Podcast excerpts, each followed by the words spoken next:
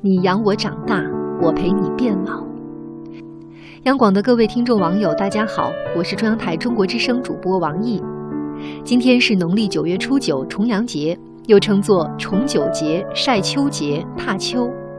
因为数字九与长久的久同音，而九呢，在数字中又是最大的数，有长久长寿的含义，所以古人认为重阳节是个值得庆贺的吉利日子。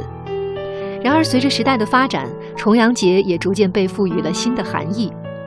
一九八九年，我国将每年农历九月初九定为敬老节。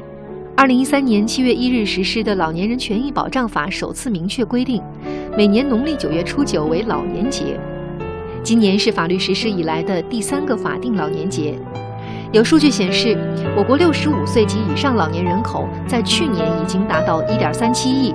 占全国人口的比例超过百分之十，到二零五零年，我国六十五岁及以上的老年人口数量将达到四亿人，占总人口比例将超过百分之三十。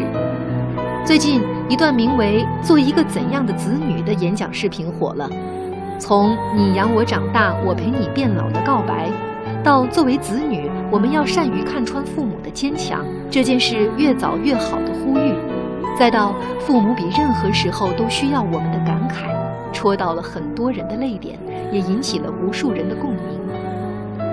你养我长大，我陪你变老，让真情流露变成实际行动。